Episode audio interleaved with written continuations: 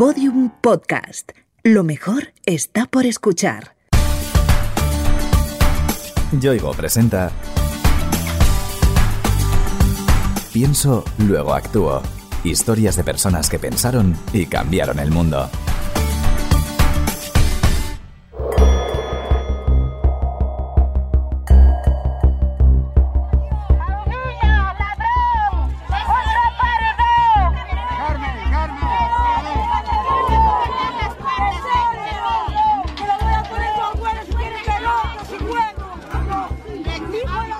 Esto que escuchas tuvo lugar en el año 1994, a las puertas del Pazo de Bayón, en Pontevedra.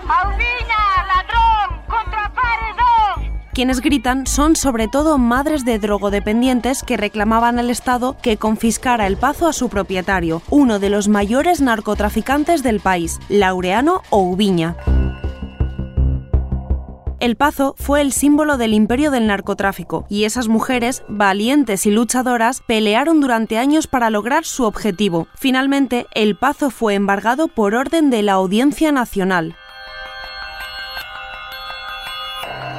Aquellas mujeres volvieron al Pazo en 2008 para tomarlo de forma simbólica y celebrar así aquella victoria. Quien abrió las verjas del lugar fue esta mujer. Soy Carmen Avendaño, soy presidenta de la asociación y la Fundación Erguete y me dedico, bueno, pues un poco a coordinar los equipos jurídicos y sociales que tenemos en la asociación y en la fundación. Carmen Avendaño es la cabeza visible de miles de familias que desde los años 80 han padecido las consecuencias del narcotráfico, familias que atravesaron un durísimo drama y que no se quedaron de brazos cruzados, sino que pelearon con todas sus fuerzas para hacer frente al problema. Este es un movimiento asociativo que nace por los familiares de personas drogodependientes allá por los años 80, que nos enseñaron ellos mismos a ver lo que era el problema de las drogas y que nos obligó a involucrarnos, a estudiar, a ponernos en contacto con profesionales y a crear un movimiento asociativo de denuncia de lo que estaba ocurriendo y la pasividad que había política y socialmente respecto al narcotraficante. Carmen Avendaño es una mujer con una extraordinaria conciencia social. Para entender de dónde sale su compromiso hay que viajar a los años 50, al barrio de El Calvario, entonces perteneciente al pueblo de Lavadores, hoy integrado en Vigo. Pues era un barrio de muchas carencias, yo recuerdo mucha gente que estaba en la calle sentada pidiendo y de, de mucha marginalidad, marginalidad no personal, sino social, en el aspecto de vivir muy mal la gente, ¿no? Ese es el recuerdo que yo tengo. Con los años, Carmen se casó, dejó el Calvario y se mudó a un nuevo barrio. Corrían los años 70 y aunque en este nuevo hogar no había tanta marginalidad, los problemas de la zona eran palpables. Había muchísimas carencias donde no había agua, no había alcantarillado y a mí me parecía increíble que la gente estuviera tan pasiva y que no hiciera nada. Y empecé a, a reunir a los vecinos por barriadas y a decir esto es inconcebible, esto no se puede permitir. Y se empezaron a hacer los servicios elementales a través de los vecinos y aportaciones vecinales. Gracias al impulso de Carmen y a la colaboración de cientos de personas, la barriada se organizó y sus calles fueron mejorando poco a poco. Y así se fue organizando toda una zona, una zona de 37 barrios, presidida por mí, que era presidenta de la Asociación de Vecinos. Creo que fui la primera mujer presidenta de una asociación de vecinos en lavadores y la verdad es que el trabajo que hicimos fue importantísimo, importantísimo porque siempre hemos tenido muchísima colaboración con los vecinos y nunca hemos tenido ningún tipo de conflictos en el aspecto ni económico, ni social, ni nada. La mejoría del barrio avanzaba día a día, pero sus vecinos sufrirían, muy pronto, un importante revés que trastornaría sus vidas profundamente. Carmen fue una de las primeras en detectar el problema. Había grupos de chavales jóvenes, adolescentes. Lo curioso, a mí lo que me llamaba la atención es que cuando veía gente, alguna persona adulta, se escondían, ¿no? Entonces ya, como soy así yo muy, muy echada para adelante, me acerqué a ellos y dije, oye, mira, ¿qué es eso que estáis fumando? Oh, esto es de puta madre, mira, mi padre es un borracho y esto no hace nada. Y ahí fue cuando descubrí las drogas y la verdad es que tuve que leer mucho para enterarme porque nadie sabía nada de las drogas y ellos ya estaban fumando. ¿eh? Estaban de aquel entonces era marihuana y bueno, ya a partir de ahí empezó a venir la heroína y pincharse, el VH, en fin. Los contrabandistas gallegos, que hasta entonces traficaban principalmente con tabaco, cambiaron de género y convirtieron Galicia en la puerta de entrada de la droga en Europa. Eran los años 80 y la heroína, barata y fácil de conseguir, empezó a arrasar entre los jóvenes. Dos de los hijos de Carmen sucumbieron a ella. Mi hijo, el segundo Jaime, cayó junto con aquellos y después el, el cuarto Abel, fue posterior. A ese sí que no, aún hoy me cuesta trabajo entenderlo, porque ya vio los problemas que su hermano tenía y que nos creaba y él se metió también. Bueno, afortunadamente hoy los dos viven, están, tienen una vida normalizada, trabajando, o sea que se salvaron de aquellos todos que se murieron, la mayoría de ellos, afortunadamente mis hijos todavía viven, sí. En aquellos momentos, nuestra sociedad lo desconocía todo sobre el peligro de las drogas. Las familias no tenían ninguna herramienta, ni personal, ni social, ni administrativa, para hacer frente a lo que empezaban a sufrir en sus casas. En casa, cuando tú tienes un problema, tus hijos te lo van a negar siempre. Y eso te produce muchísima impotencia, porque empiezas a ver que hay cosas raras, que a tu hermano le falta la bicicleta, que a ti te, el dinero del monedero te desapareció, que lo mandas a un recado y no te da la vuelta. Empiezas a ver conductas que te cuesta trabajo asumir por qué ocurre eso, ¿no? Cuando te das cuenta ya es cuando empiezas a ver papel albal, cuando ves alguna jeringuilla y además te sientes muy impotente, porque hoy hay recursos, pero de aquel entonces no había absolutamente ninguno. Carmen, tal y como había hecho con el movimiento vecinal, comenzó a organizarse en cuanto vio que las drogas habían entrado en su hogar. Y empecé porque, bueno, los amigos de mis hijos también estaban enganchados. Entonces empezamos en el colegio y en el barrio empezamos a reunirnos. Oye, ¿qué pasa? Es que, pues mi hijo también, mi hijo también. Y fuimos descubriendo unas y otras. Entonces, como no sabíamos nada del tema, nosotros eh, a nuestros hijos los educamos en derechos, en responsabilidades, pero el tema de la droga para nosotros era algo nuevo, era algo desconocido, ¿no? Y empezamos a intentar debatir, pero nos era muy difícil. La situación era dramática. Miles de jóvenes se enganchaban a la heroína robaban a sus padres o en comercios del barrio para pagarse la droga, sufrían graves infecciones por hepatitis o morían por el SIDA o la sobredosis. El número de familias destrozadas por la droga aumentaba exponencialmente y para colmo debían hacer frente a una tremenda incomprensión tanto social como en algunos casos intrafamiliar. Las reuniones eran mayoritariamente de madres. Es que los padres, muchos de ellos trabajaban y las madres de aquel entonces no solían trabajar, ¿no? Cuando nos juntamos, empezamos a debatir el tema, esos padres intransigentes, ¿no? Empezaron a entender cosas, porque había un montón de, divorcios, de separaciones terribles, porque el hombre normalmente culpabilizaba a la mujer. La culpa la tienes tú porque tú estás en casa, etcétera, etcétera. Entonces, cuando empezamos a, dar charlas, a, a traer grupos y demás, ese concepto cambió. Ya el tema no era tu hijo, era nuestro hijo.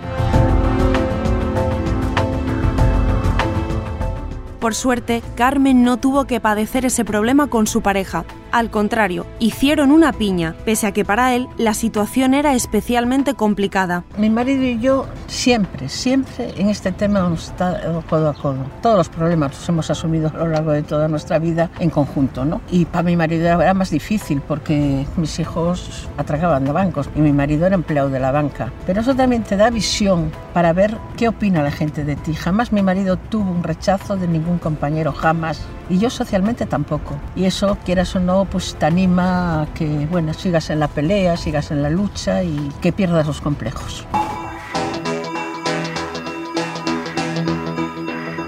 Aunque también había hombres, las mujeres eran quienes capitalizaban esa lucha. Las madres de la droga, como eran llamadas con frecuencia, se organizaron y llamaron a todas las puertas posibles para exigir soluciones al problema del narcotráfico y la drogodependencia. Fueron tan insistentes y su grito tan desesperado y cargado de razón que pronto lograron algunos avances. Bueno, lo primero que conseguimos fue que dos ayuntamientos, que uno, el primer ayuntamiento que puso un centro para ayuda a drogodependiente fue aquí en Cangas y el segundo fue en y a partir de ahí ya hubo un par de profesionales, tengo que mencionar a Antón de Cedro de Vigo, en el que empezó a decirme, Carmen, tú tienes que montar una asociación porque él venía también de los movimientos sociales, porque tú eres la persona capaz y tal. Y yo, yo no quiero romperme la cabeza. Me dijo, Carmen, eres tú la que puedes llevar este tema porque tú tienes una experiencia de movimiento asociativo de hace años.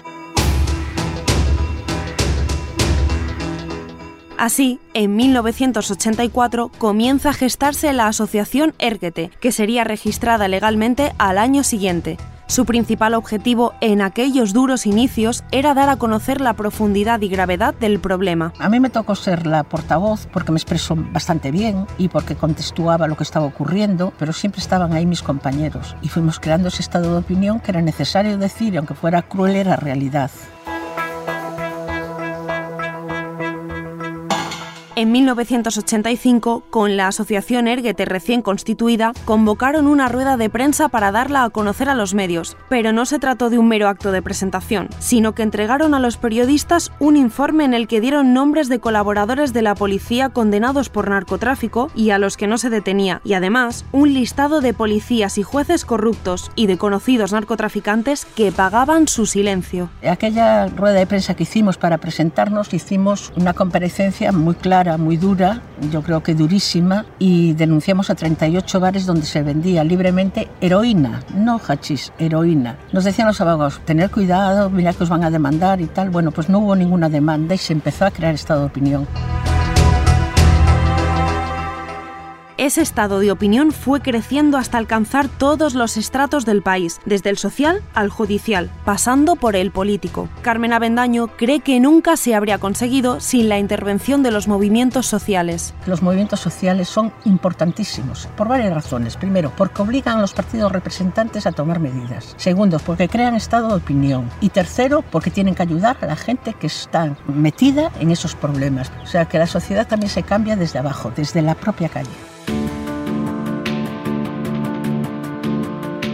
La asociación Erguete, junto con otras muchas en todo el territorio nacional, lograron que la clase política hiciera suya su lucha y que muchas de sus peticiones terminaran incorporándose, de una u otra forma, a la legislación. Nosotros contribuimos a que se recogiera en el último Código Penal la atenuante de drogadicción con la comisión de delitos y las posibilidades de alternativa de cumplimiento fuera de la prisión. Fueron avances, avances europeos además que tuvimos y que crearon un estado de opinión entre los jueces y los fiscales que antes no entendían.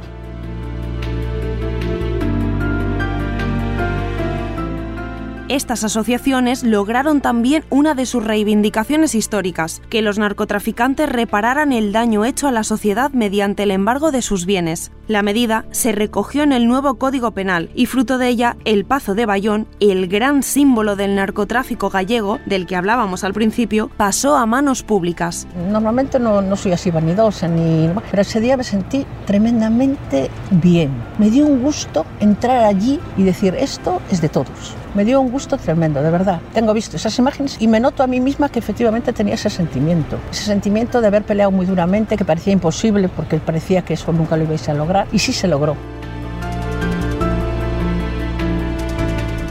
La Asociación Erguete dio lugar en 1999 a la fundación del mismo nombre. Ambas organizaciones cuentan con programas de ayuda y asesoramiento de todo tipo. Carmen se muestra muy orgullosa de los programas que realizan con la población reclusa drogodependiente. Empezamos a trabajar también en las prisiones fuertemente, de manera que las personas que entraban, bueno, porque habían cometido delitos por sus adicciones, buscábamos la posibilidad de que los dejaran venir para hacer un programa y, y bueno, la reinserción empezó a funcionar. Hoy la gente que sale de las drogas tiene más posibilidades que tuvo hace unos años. La inserción laboral que tenemos es importante, es de un 70% de personas. La experiencia les ha demostrado que en materia de drogodependencia es fundamental la información desde muy temprana edad. Trabajamos mucho en las universidades con conferencias y trabajamos en los colegios, los últimos cursos de, de enseñanza primaria. ¿no? Hablamos del tema no con dramatismo, sino con realismo, ¿no? de las consecuencias. Casi cuatro décadas después de que la droga irrumpiera en España de forma brutal y traumática, las cosas han cambiado mucho. Asociaciones como Erguete siguen siendo necesarias, pero su forma de funcionar es ahora muy diferente. Somos un punto referencial, más que ir nosotros a la gente, viene la gente a nosotros. Con lo cual, bueno, pues yo siempre digo lo mismo, las drogas siguen existiendo, lo que pasa es que hay un cambio y muy cualitativo. Hoy las familias saben mucho más, por lo tanto detectan antes el problema y hoy los chavales reaccionan cuando ven que empiezan a perder el control sobre sí mismos. Entonces, recurren antes a los profesionales o a las asociaciones y eso es un punto muy, muy importante.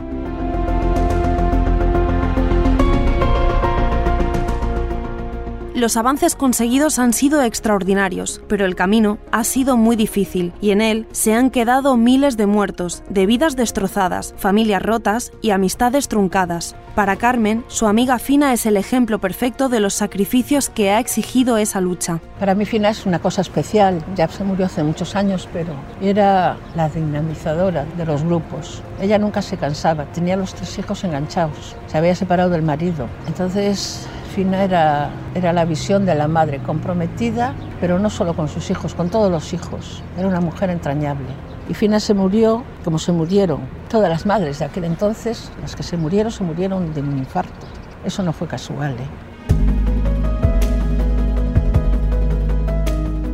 El semblante de Carmen se oscurece al recordar todos esos momentos tan duros, pero vuelve a recobrar la luz cuando piensa en las vidas que se han recuperado, las familias que han recobrado la sonrisa y las tragedias que se han evitado gracias a la lucha titánica que un grupo de mujeres emprendió en los lejanos años 80 contra un enemigo implacable. Cuando veo a un chaval que está haciendo una vida normalizada, que tiene su trabajo, su familia, etcétera, etcétera, pues siento una satisfacción tremenda, pero la verdad es que lo que más me emociona es el cariño que me tienen. La gente con la que trabajamos es gente súper agradecida y te quiere un montón y, daría por ti lo que fuera. Es la compensación de saber que has colaborado, porque quien tiene el mérito son los que lo superan, pero que has colaborado con un momento difícil, saben que pueden contar contigo, eso te produce satisfacción personal, como es lógico.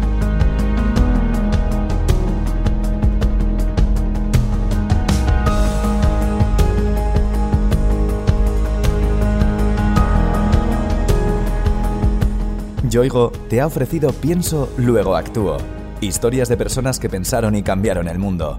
Una serie documental con idea original de Innuba y producida por Podium Podcast.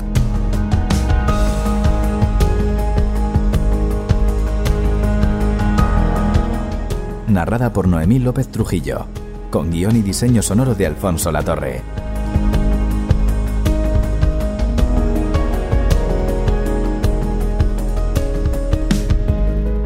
Todos los episodios en la sección de Sociedad de El País y en podiumpodcast.com. También disponibles en nuestra aplicación para iOS y Android y en nuestros canales de iVoox, iTunes y Google Podcast.